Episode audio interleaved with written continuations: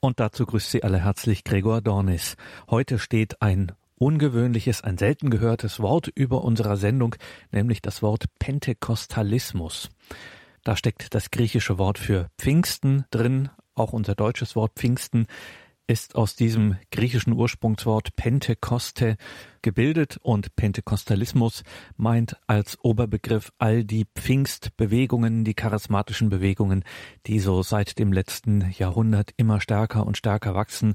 Heute sind die Pfingstbewegungen das am stärksten wachsende Segment im Christentum. Auch in der katholischen Kirche gibt es eine starke charismatische Bewegung, die charismatische Erneuerung kennen viele. Was sind die historischen Hintergründe? Was sind vor allem die geistlich-spirituellen theologischen Aspekte, die hier wichtig sind bei dieser offensichtlichen Pentekostalisierung des Christentums? Darüber hören wir heute einen Vortrag der Fundamentaltheologin Dr. Margarete Eirich. Grüß Gott, meine sehr verehrten Damen und Herren. Angesichts der zahlenmäßig rapiden Zunahme der pfingstlichen Bewegungen, die insgesamt inzwischen weltweit die zweitgrößte christliche Gemeinschaft bilden, kann man zu Recht von einer Pentekostalisierung des Christentums bzw. Zunahme der pfingstlichen Bewegungen sprechen. So äußerte sich Kardinal Kurt Koch, der Präsident des Päpstlichen Rates zur Förderung der Einheit der Christen. Es nehmen also insgesamt die Strömungen innerhalb der christlichen Bewegungen, die eine besondere Ausrichtung zum Heiligen Geist haben, also die pfingstlichen und pentakostalen Bewegungen zu, wie ich jetzt in dem Vortrag weiter ausführen werde. Ich werde auch weiter die Zahlen nennen und sie begrifflich einordnen und schließlich zur Entstehungsgeschichte etwas sagen und dazu, wie es dann diese Bewegung auch in der katholischen Kirche ankam. Nun erstmal zur Einführung. Auch der Journalist John Allen, der 2010 in einem vielbeachteten Werk Zehn Entwicklungen, denen sich die katholische Kirche in den nächsten Jahren zu stellen hat, herausgearbeitet hat, hat diesen Trend unter diese zehn aufgenommen und eigens thematisiert. In der Wissenschaft wird diese Entwicklung jedoch weniger in den Blick genommen. Lediglich der Religionswissenschaftler Philip Jenkins sowie die Fundamentaltheologin Margit Eckhold haben auf ein erhebliches Anwachsen der Pfingstbewegung weltweit, aber vor allem in Lateinamerika hingewiesen. Der Herausgeber des zehnbändigen Handbuchs der, der Pfingstbewegung, Walter Hollenweger, spricht sogar von der am stärksten wachsenden Missionsbewegung der Welt, mit einem Wachstum von 0 auf 400 Millionen in 90 Jahren. Wie schwer die Entwicklung zu fassen ist, zeigt sich darin, dass der gleiche Experte für pfingstliche Bewegungen ein Jahr später von einer Explosion von null auf beinahe 500 Millionen spricht. Also nach einem Jahr bereits eine Explosion von null auf beinahe 500 Millionen. Was verbirgt sich hinter dem im amerikanischen Sprachraum gebräuchlichen, religionswissenschaftlich geprägten Pentakostalismus oder dem im Deutschen verbreiteteren, im theologischen Umfeld verwendeten Begriff Pfingstbewegung? Beide Bezeichnungen werden je nach sprachlichem Kontext gleichbedeutend verwendet. Es wird damit die Haltung beschrieben, die pfingstliche Spiritualität zu leben. In Orientierung an den von Paulus in 1 Korinther 12, 4 bis 11 und Römer 12, 6 bis 8 benannten Geistesgaben bzw. Charismen nehmen diese gottgegebenen Fähigkeiten eine zentrale Stellung in der Verkündigung der pfingstlichen Bewegungen ein. Der Religionswissenschaftler Andrei Kobylinski definiert treffend. Die moderne pentakostale Bewegung kann man als Strömung im Rahmen des Christentums bezeichnen, deren Hauptmerkmal die Betonung des Heiligen Geistes im Leben der Christen ist. Ja, also, wie gesagt, als Hauptkennzeichen eben die Betonung des Heiligen Geistes im Leben der Christen. Die in der Theologie verbreitetste Aufteilung teilt die Pfingstbewegung entstehungsgeschichtlich in drei aufeinander folgende Phasen ein, die als Ströme allerdings nicht klar unterscheidbar sind. Erstens mal die klassische Pfingstbewegung. Zweitens die charismatische Erneuerung oder charismatische Bewegung. Und drittens die später und keiner Konfession zugehörige Gruppe, die auch Neupfingstler oder dritte Welle genannt wird. Das ist jetzt eben die Definition laut Lexikon für Theologie und Kirche Nummer drei. Also entstehungsgeschichtlich der Reihe nach erst der klassische Pfingstbewegung, dann charismatische Erneuerung oder charismatische Bewegung und dann die dritte keiner Gruppe zuordnenbare, auch Neupfingstler oder dritte Welle genannt. Analog hierzu finden sich die Bezeichnungen Pfingstler und Charismatiker, also als jeweilige Personengruppe, die den entsprechenden Bewegungen zu, zugeordnet werden. So werden meist als Pfingstler die Mitglieder der verschiedenen evangelischen Denominationen oder Freikirchen bezeichnet, die bereits ab dem 19. Jahrhundert entstanden sind und die in der zweiten Phase der Entstehungsgeschichten entstandenen Charismatiker sind der römisch-katholischen Kirche, hier mit der Bezeichnung charismatische Erneuerung, oder verschiedenen protestantischen Gemeinschaften zuzuordnen und haben sich erst im 20. Jahrhundert herausgebildet. Also kurz, die Pfingstler sind eben früher entstanden und eher den evangelischen kirchlichen Gemeinschaften und Freikirchen zuzuordnen und die Charismatiker eben später entstanden und vor allem den historischen Kirchen zuzuordnen. Gemeinsam ist allen pfingstlich-charismatischen Bewegungen eine betonte Offenheit für den Heiligen Geist. Unterschiede zeigen sich in den Glaubensinhalten entsprechend ihrer konfessionellen Ausrichtung. So, nun, das war jetzt soweit die, ähm, die Definitionen oder begrifflichen Einordnungen. Jetzt zu den Zahlen und den Entwicklungen. Gemäß einer Analyse des amerikanischen Meinungsforschungsinstituts Pew Research Center von 2011 gab es weltweit 279 Millionen Pfingstler und 305 Millionen Charismatiker. Dies entspricht 26,7 Prozent der Christen weltweit. Bezogen auf eine regionale Zuordnung sind die Schwerpunkte dieser Bewegung zusammengenommen in Lateinamerika und zwar in Guatemala mit 60 Prozent, Brasilien mit 49 Prozent und Chile mit 30 Prozent der Bevölkerung. Und dann in Afrika, hier vor allem in Kenia mit 56 Prozent, Nigeria mit 26 Prozent und Südafrika mit 36 Prozent. Und dann einen großen Bevölkerungsanteil in dem asiatischen Gebiet findet sich ferner noch eben in den Philippinen mit 44 Prozent. Die Zahlen dieses Meinungsforschungsinstituts unterscheiden sich bisweilen etwas von anderen Studien, doch der stark wachsende Trend ist bei allen Studien gleich.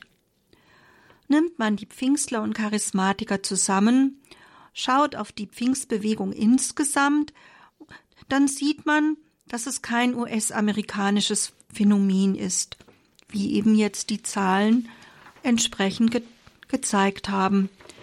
Die Pfingstbewegung ist demnach in Europa zahlenmäßig unerheblich, aber weltweit sehr wohl von Gewicht. Nun zur Entstehung Pfingst, des pfingstlichen Aufbruchs, an der eine kühne Italienerin beteiligt war.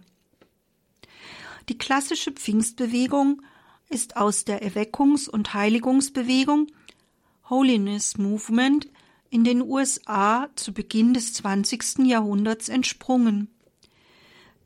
Diese amerikanischen Wurzeln sind bis heute prägend.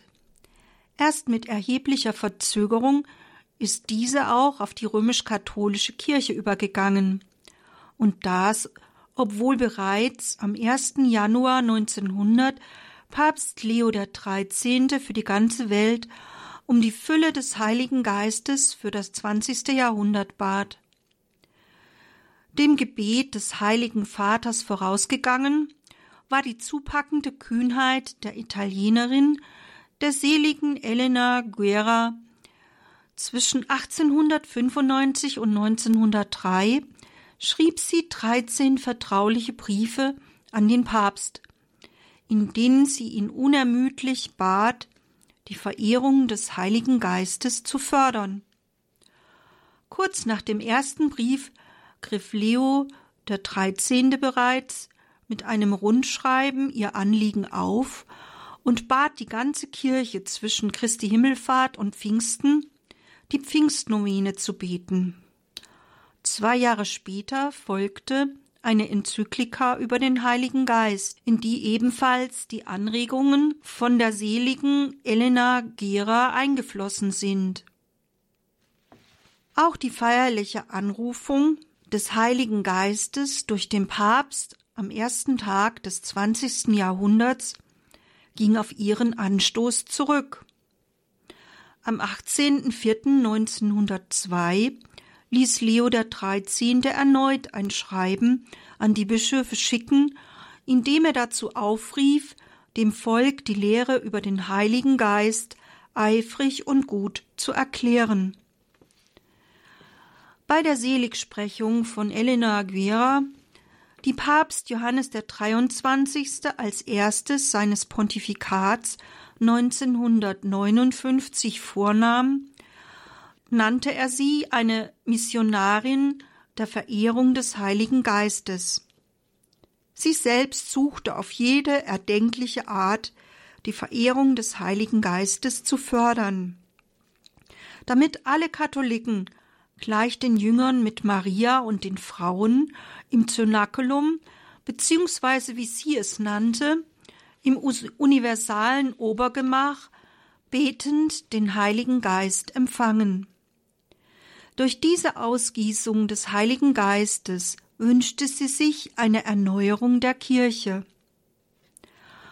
Nun kann als Zwischenfazit festgehalten werden, durch ihren Anstoß den Anstoß dieser Frau, der seligen Elena Gera, hat der Papst für die ganze Kirche um den Heiligen Geist gebetet. Er hat für die ganze Welt gebetet, aber die von der seligen Elena angestoßene und von Papst Leo dem 13. aufgegriffene Verehrung des Heiligen Geistes schien zunächst in der römisch-katholischen Kirche keinen Widerhall zu finden. Doch am gleichen Tag des beginnenden 20. Jahrhunderts, als der Papst das Veni Creator Spiritus für die weltweite Kirche anstimmte, empfingen im Bethel College in Texas Pastor Charles Fox Parham und einige Studierende die Taufe im Heiligen Geist. 1906 gab es eine fortgesetzte Ausgießung des Heiligen Geistes mit dem Afroamerikaner William Joseph Seymour in Los Angeles. Erst ein halbes Jahrhundert später folgte eine weitere Erweckung bei Mitgliedern der etablierten Kirchen wie den Episkopalen, Lutheranern und Presbyterianern und anderen.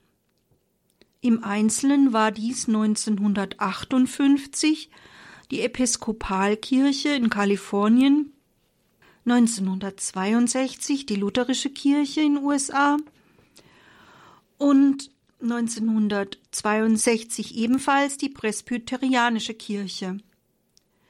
Mit deren Unterstützung aber erst 1967 erreichte diese Bewegung auch die römisch-katholische Kirche.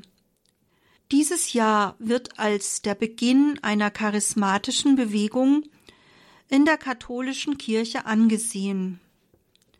Vom 17. bis 19. Februar 1967 nahmen etwa 25 Studierende Universität in Pittsburgh, Pennsylvania, an einem Einkehrwochenende teil.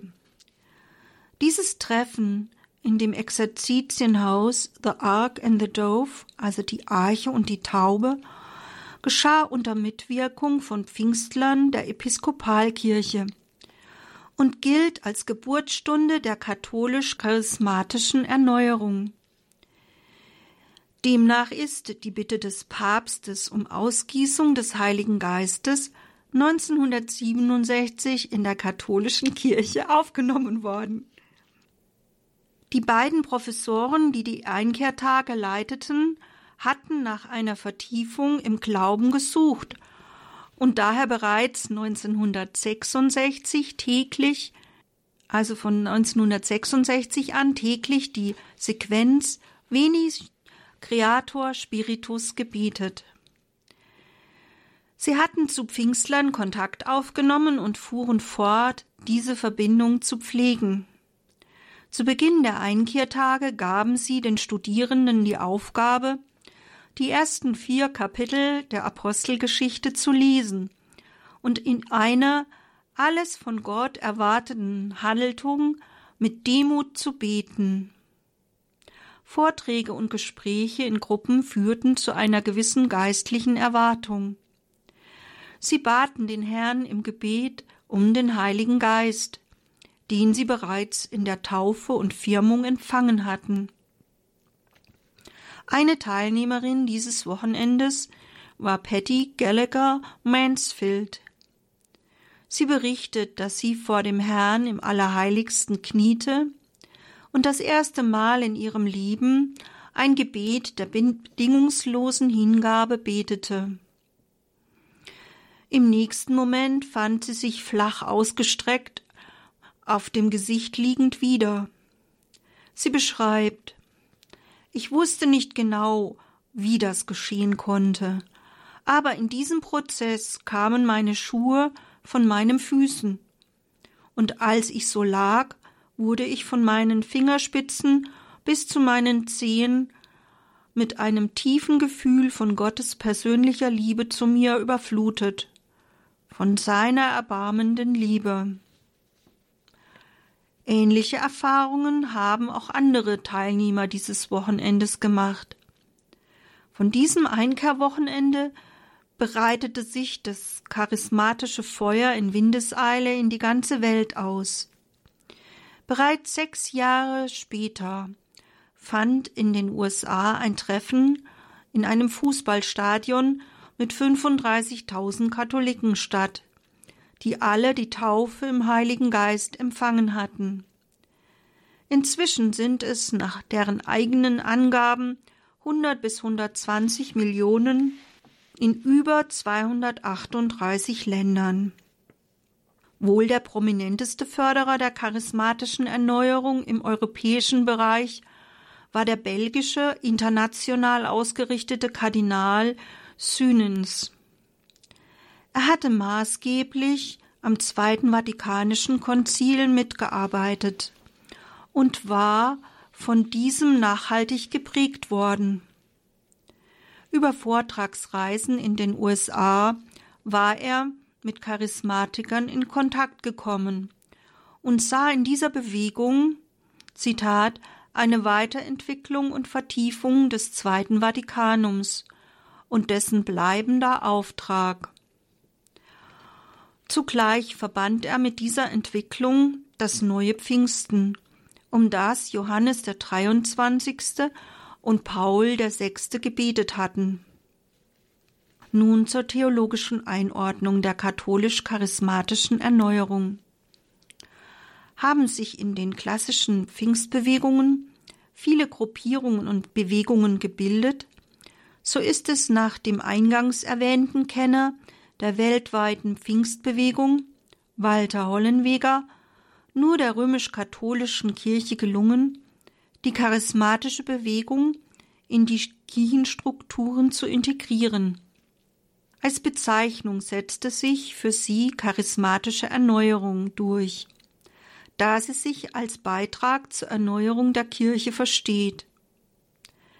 Indem diese neue geistliche Gemeinschaft den paulinischen Begriff Charisma aufgreift, stellt sie vor allem die Gnadengaben nach 1 Korinther 12, 4 bis 11 und Römer 12, 6 bis 8 in den Vordergrund. Durch den Geist Gottes gewirkt, dienen diese Charismen der Auferbauung des Leibes Christi und sind daher mit den Worten der Kirchenkonstitution Lumen Gentium 12 aus dem Zweiten Vatikanum den Nöten der Kirche besonders angepasst. Sie entfalten ihre volle Kraft erst in der Kommunikation mit anderen Charismen, und sind gemäß Professor Norbert Baumert je nach ihrer Art zum Dienst für andere oder zum persönlichen Lebensvollzug gegeben. Also zum Dienst für die anderen, vor allem die Prophetie und zum eigenen persönlichen Lebensvollzug vor allem die Gebetsgnaden wie das Sprachengebet. In dieser Definition des Lexikons für Theologie und Kirche 3 wird demnach zwischen Dienst und Erbauungscharismen gemäß 1 Korinther 14, 5, 24 unterschieden. In ihrem Wesen nach sind sie gnadenhaft, gemeindebezogen und antworten auf die Nöte der Gemeinde. Als Charakteristika der charismatischen Erneuerung beschreibt Norbert Baumert ein Leben aus der Heiligen Schrift, trinitarische Frömmigkeit, also Dreifaltigkeitsfrömmigkeit, Entscheidung für Christus und Lebensübergabe, Bitte um Erfüllung mit dem Heiligen Geist, also die Geisttaufe, das Vorhandensein von Charismen, Gemeinschaft im Glauben, Diakonie, Seelsorge, Zeugnis und Evangelisation sowie Ökumene. Soweit die Charakteristika der charismatischen Erneuerung gemäß Norbert Baumert. Beim ersten Weltkongress der katholisch-charismatischen Erneuerung im Mai 1975 in Rom bezeichnete Papst Paul VI. diese als eine Chance für die Kirche und die Welt. Auch Papst Franziskus ist sehr von dieser Bewegung angetan. Er ließ es sich mehrmals nicht nehmen, selbst an einem Treffen der charismatischen Erneuerung teilzunehmen. Dabei sagte er 2014 erstmals als Papst Ihr, die charismatische Erneuerungsbewegung, habt ein großes Geschenk vom Herrn erhalten. Ihr seid aus seinem Willen des Heiligen Geistes hervorgegangen, als ein Strom der Gnade in der Kirche und für die Kirche. Das ist eure Definition, ein Strom der Gnade. Die charismatische Erneuerung ist eine große Kraft im Dienst an der Verkündigung des Evangeliums in der Freude des Heiligen Geistes. Von ihrer Entstehung an ist die charismatische Erneuerung ökumenisch. Nicht nur in seinem Buch mit dem bezeichnenden Titel Gemeinschaft im Geist, sondern immer wieder betont der Kenner der charismatischen Erneuerung Synens, dass die charismatische Erneuerung aus mehreren Gründen eine Gnade für die Kirche Gottes ist. Ganz besonders ist sie es aus ökumenischen Gründen denn bereits durch ihren Ursprung fordert sie zur Ernährung der voneinander entfernten Christen auf, da sie sich ja in betonter Weise auf dem Boden eines gemeinsamen Glaubens an die Wirklichkeit und Macht des Heiligen Geistes ereignet. Soweit das Zitat von Synens. Weiter schätzt er die Erneuerungsbewegung, weil sie alle Christen das Gebet lehren könnte, welches aus der Kraft des Geistes die Einheit wirkt. denn für die sich aus dieser Bewegung herausbildenden Gebetskreise ist es typisch, dass sich in ihnen meist Christen verschiedenster Strömungen zusammenschließen und damit ein sichtbares Beispiel lebendiger Einheit sind. Bereits das Zweite Vatikanische Konzil hat die Bedeutung des Gebets um die Einheit und das gemeinsame Gebet um diese Einheit hervorgehoben. So das Ökumenismusdekret Nummer 4. Aus diesem Grunde begrüßt Sünens den Vorschlag, den Nachmittag des Pfingstsonntags als weltweiten ökumenischen Gebetstag zu begehen. Denn dann würde das ökumenische Anliegen noch mehr Gewicht im Bewusstsein der Gläubigen erhalten, als nur in der bisherigen Form der Gebetswoche für die Einheit der Christen, das im Januar begangen wird. Eine mögliche Wiedervereinigung im Glauben sieht Sünens auf dem Hintergrund seiner Sympathie für die charismatische Erneuerung äußerst optimistisch. Ich zitiere Das erste Jahrtausend war im Grunde trotz aller Krisen und Schwierigkeiten das Jahrtausend der ungeteilten Kirche. Das zweite war jenes der schmerzlichen Brüche des elften und sechzehnten Jahrhunderts und das dritte Jahrtausend zieht Zeichen am Himmel, unter ihnen ist die charismatische Erneuerung ganz besonders hoffnungsreich, dass die Wiederherstellung der sichtbaren Einheit nahe bevorsteht. Den Weg darin stellt sich Synens folgendermaßen vor. Der Weg zur Einheit geht vom Herzen jedes Christen aus zu Christus. In ihm und in seinem Geist entdecken wir uns als Brüder. Einheit entsteht unter uns, wenn wir uns mit demselben Christus in ganzer Treue zu seinem Wort verbinden. Denn er ist es, der sie in uns vollbringt. Ja, also er, Christus, ist es, der die Einheit in uns vollbringt. Ganz pragmatisch formuliert er. Würde uns der Heilige Geist nicht zusammenbinden, dann täte es die Welt mit ihrer Herausforderung an uns Christen. Wenn auch diese optimistische Sicht von Sünens, vom Präsidenten des Rates zur Förderung der Einheit, Kardinal Kurt Koch, drei Jahrzehnte nach dem Urteil von Sünens etwas weniger euphorisch gesehen wird, so wird sie doch bis heute geteilt.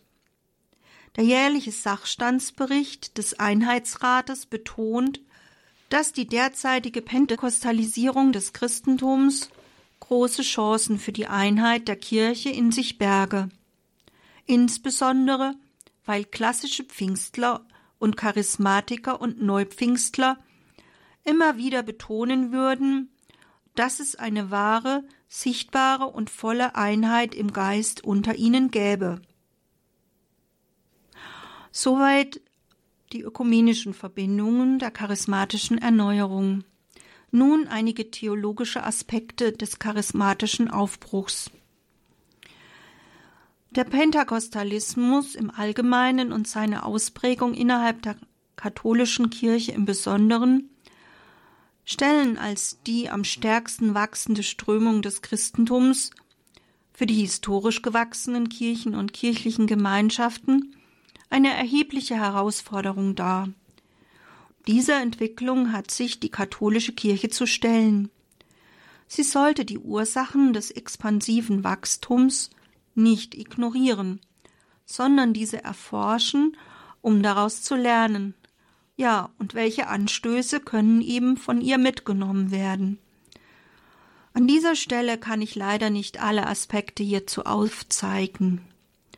Aber was bedeutsam ist, ist eben die charismatische Spiritualität, die eine persönliche Gottesbeziehung und eine bewusste Entscheidung für Gott beinhaltet. In den vergangenen Zeiten beruhte die Kirchenzugehörigkeit meist auf der Geburt und ein Hineinwachsen in den Glauben erfolgte mit dem Aufwachsen wie von selbst, Es war keine persönliche Entscheidung notwendig, sondern man wuchs in diese Kirche einfach hinein. Dieses mit dem Auslaufen der Volkskirche schon lange nicht mehr gegeben. Die von der pfingstlichen Bewegung angestoßene bewusste Annahme der Taufe und Entscheidung für Christus könnte hier ein Anstoß sein, sich bewusst für einen Weg mit Gott zu entscheiden und eine lebendige Gottesbeziehung zu entwickeln. Auch die in den pfingstlichen Bewegungen ausgeprägte Erfahrbarkeit von Glauben könnte in der Kirche eine Bereicherung sein. Bereits 1988 hat der Jesuit und Philosophieprofessor Johannes Baptist Lotz von einer Krise in der Kirche gesprochen und gemahnt, dass religiöse Erfahrung zur Überwindung der Krise des Christentums und vor allem der Kirche beitragen kann, während ihr Abwerten und Ausschalten die Krise nur verschärft. Und Professor Thomas Schertl kennzeichnet das pfingstliche Christentum insgesamt als eine sehr erfolgreiche Antwort auf den spirituellen Erlebnishunger des 21. Jahrhunderts. Auch Professor Margit Eckhold fordert, dass die kirchlichen Praxisformen stärker davon geprägt sein müssen, Möglichkeiten zur religiösen Erfahrung zu schaffen. Dies entspricht auch der Analyse im Schlussdokument der fünften Generalversammlung der lateinamerikanischen Bischöfe Aparecida 2007. Auf dem Hintergrund von großen Abwanderungstendenzen zu den pfingstlichen Freikirchen untersuchte die lateinamerikanische Kirche dieses bei ihnen sehr herausfordernde Phänomen. Sie hat eine Studie in Auftrag gegeben und empfiehlt darin, in der Analyse abschließend, dass die Kirche allen Gläubigen zu einer persönlichen Begegnung mit Jesus Christus und zu einer tiefen und intensiven Erfahrung verhelfen solle. Darüber hinaus mahnen sie einen authentisch gelebten Glauben sowie geschwisterliches Leben an und wünschen sich Gemeinden, in denen sich die Gläubigen geschätzt und wahrgenommen wissen. Ja, ich wiederhole nochmal diese Empfehlungen von Aparishida 2007. Allen Gläubigen soll zu einer persönlichen Begegnung mit Jesus Christus, zu einer tiefen und intensiven Erfahrung verholfen werden und darüber hinaus mahnen sie einen authentisch gelebten Glauben sowie geschwisterliches Leben an und wünschen sich Gemeinden, in denen sich die Gläubigen geschätzt und wahrgenommen wissen. Die Bischöfe von Lateinamerika legen ganz deutlich offen, dass sie in ihrer pastoralen Praxis feststellen, dass aufrichtige Menschen die Kirche oftmals nicht deswegen verlassen, weil die nicht katholischen Gruppen etwas anderes glauben, sondern in der Hauptsache, weil sie anders leben. Ich wiederhole nochmal. Also, Sie haben außerdem eben die lateinamerikanischen Bischöfe in ihrer Studie festgestellt, dass die Menschen die Kirche nicht verlassen und zu den Freikirchen übergehen, weil dort etwas anderes geglaubt wird, sondern weil dort anders gelebt wird. Ja, sie tun es also nicht wegen der Lehre, dass sie austreten oder übertreten, sondern wegen der anderen Lebensformen. Sie tun es nicht aus strikt dogmatischen, sondern aus pastoralen Motiven heraus. Daraus folgern die lateinamerikanischen Bischöfe nun, dass vier Elemente in unserer Kirche zu stärken sind. Neben einer starken religiösen Erfahrung und einem hervorragenden Gemeinschaftsleben brauchen unsere Gläubigen bessere Kenntnisse über die Bibel und über die Inhalte des Glaubens, denn nur dadurch kann ihre religiöse Erfahrung reifen. Ich wiederhole, die nachdrücklichen Empfehlungen der lateinamerikanischen Bischöfe in dem Dokument Apericida. Sie sprechen dort von einer Notwendigkeit zur Stärkung der Kirche durch religiöse Erfahrung, hervorragendem Gemeinschaftsleben und die Gläubigen brauchen Kenntnis über die Bibel und über die Inhalte des Glaubens. Als viertes Element empfehlen sie weiter das missionarische Engagement der ganzen Gemeinde. Die Gemeindemitglieder suchen diejenigen auf, die sich entfernt haben. Sie interessieren sich für ihre Situation, um sie wieder mit der Kirche anzufreunden und sie zur Rückkehr einzuladen. So Aparecida in der Nummer 226, also persönlich missionarisches Engagement der ganzen Gemeinde und Interesse für die Nöte und Sorgen der Gemeindemitglieder untereinander. Die für Lateinamerika gegebenen Anregungen von Aparecida, an deren Beratungen und Entscheidungen auch Kardinal Bergoglio maßgeblich mitwirkte, wurden vor allem von den Abwanderungstendenzen zu den Pfingstkirchen in diesen Ländern geprägt. Vielfach könnten diese Empfehlungen aber auch von der weltweiten Kirche übernommen werden. Natürlich bringt eine übermäßige Erfahrungsorientierung und ein vordringliches Streben nach Erfahrung die Gefahr von Oberflächlichkeit mit sich. Denn der Glaube bewährt und vertieft sich entsprechend der katholischen Tradition, gerade in seiner treu gelebten Ausübung, insbesondere wenn keine Emotionen damit verbunden sind. So weist der Direktor des Müller Instituts Dr. Burkhard Neumann zu Recht darauf hin, dass sich die übernatürliche Gnade unserer Entf Erfahrung entzieht und auch in Trockenheit vorhanden ist. Doch könnte gerade in der ersten Phase der Hinführung zum Glauben mehr Möglichkeiten zu religiöser Erfahrung da sein, was wir von den Pfingstbewegungen als eine Chance zur Stärkung unserer Kirche lernen könnten.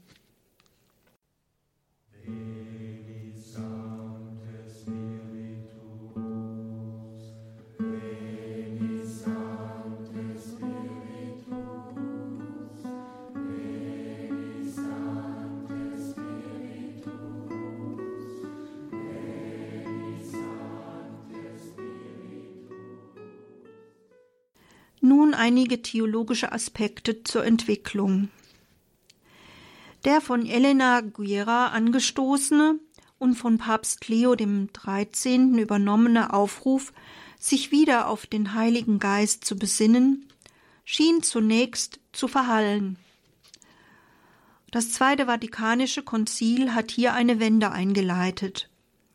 In der Kirchenkonstitution hat es auf die lebensspendende Kraft des Heiligen Geistes verwiesen und daran erinnert, dass am Pfingsttag der Heilige Geist gesandt wurde, Zitat, auf dass er die Kirche immerfort heilige und die Gläubigen so durch Christus in einem Geiste Zugang hätten zum Vater.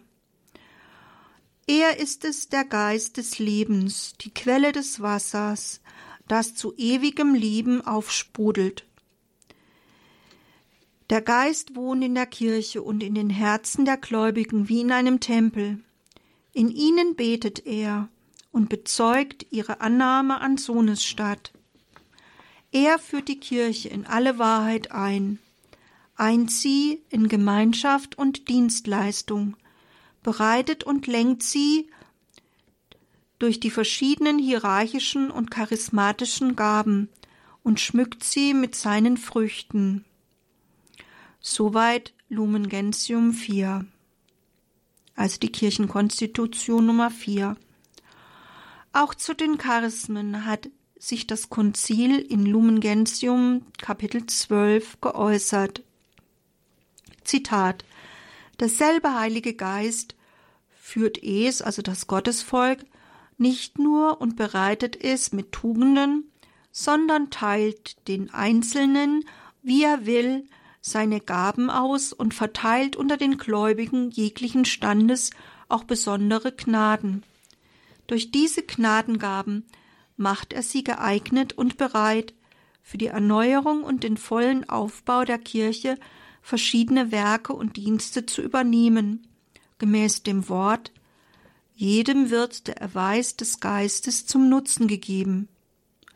Zugleich mahnt das Konzil wörtlich solche Gnadengaben, ob sie nun von besonderer Leuchtkraft oder aber schlichter und allgemeiner verbreitet sind, müssen mit Dank und Trost angenommen werden, da sie den Nöten der Kirche besonders angepasst und nützlich sind. Außerordentliche Gaben soll man aber nicht leichthin erstreben. Also, das Zweite Vatikanische Konzil empfiehlt, dass diese Charismen, sie müssen angenommen werden, weil sie auf die Nöte der Kirche antworten. So Lumen Gentium in der Nummer 12. Das Zweite Vatikanische Konzil scheint den Boden bereitet zu haben für die charismatische Bewegung in der katholischen Kirche. In seinem neuen Kirchenbild lenkte es den Blick auf die Gaben Gottes, die Charismen, die der Kirche zum Nutzen geschenkt werden. In der Rückschau auf das Geschehen beim Einkehrwochenende in der Universität von Pennsylvania klingen diese Passagen aus der Kirchenkonstitution prophetisch.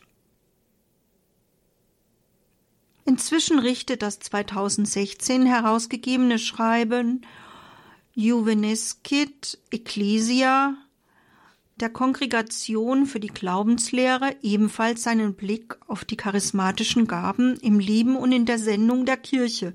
Soweit der Titel des Dokuments.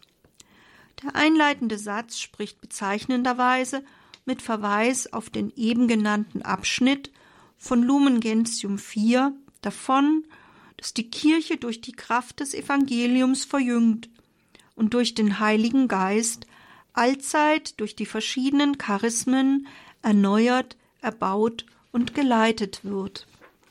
Zugleich mahnt dieses Schreiben an, dass die charismatische Erneuerung und andere Bewegungen, die einen besonderen Fokus auf den Charismen haben, sich nicht zu einer Parallelgesellschaft entwickeln, sondern sich in das kirchliche Leben integrieren sollten.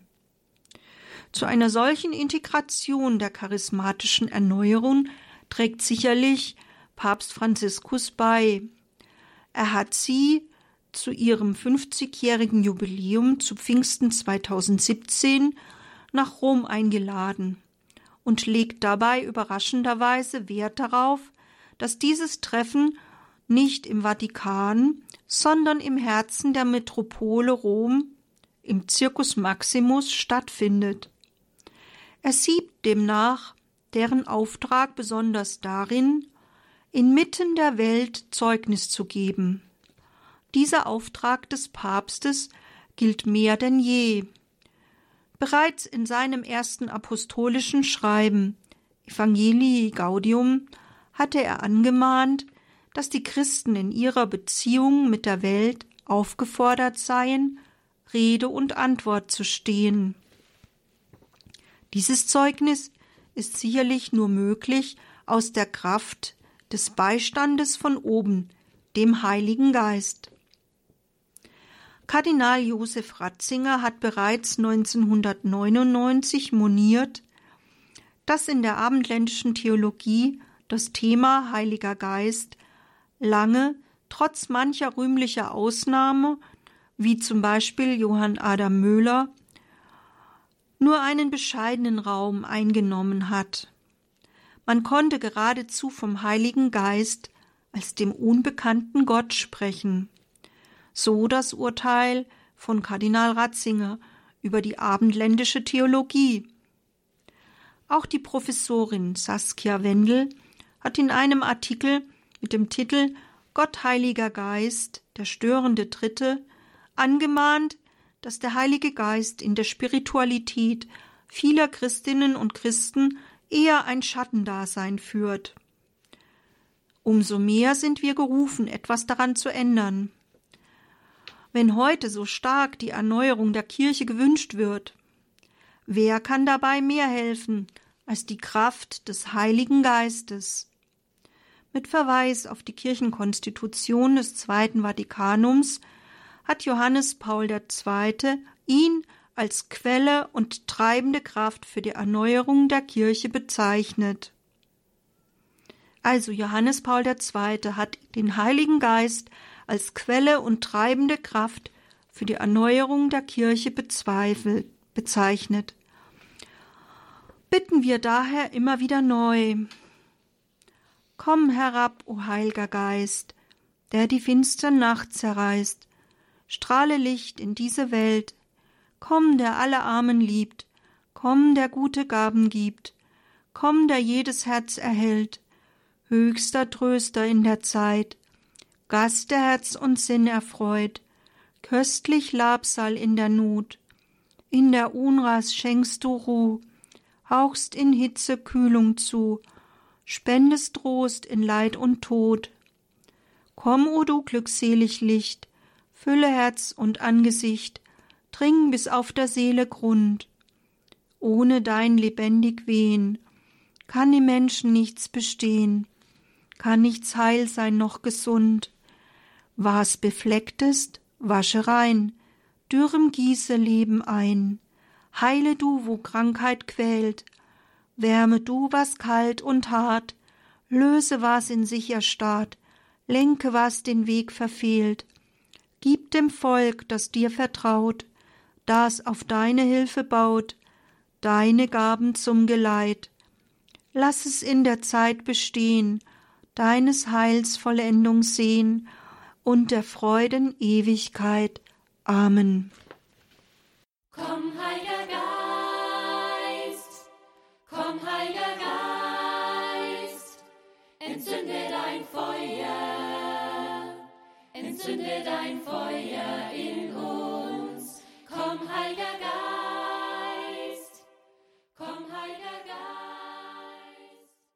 Auf den letzten Metern der Pfingstnovene ging es auch heute in besonderer Weise geistlich pfingstlich zu in dieser Sendung. Wir hörten die Fundamentaltheologin Dr. Margarete Eirich mit einer grundlegenden Betrachtung der Pfingstbewegungen, der charismatischen Bewegungen im Christentum unserer Tage.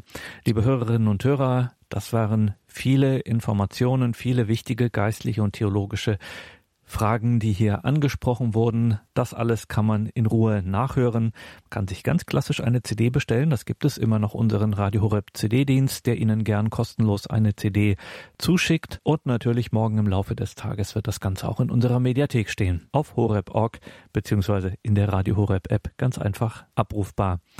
Ihnen weiterhin viel Gnaden und Segen in dieser dichten Zeit vor Pfingsten. Einen gesegneten Abend und eine behütete Nacht wünscht Ihr Gregor Dornis.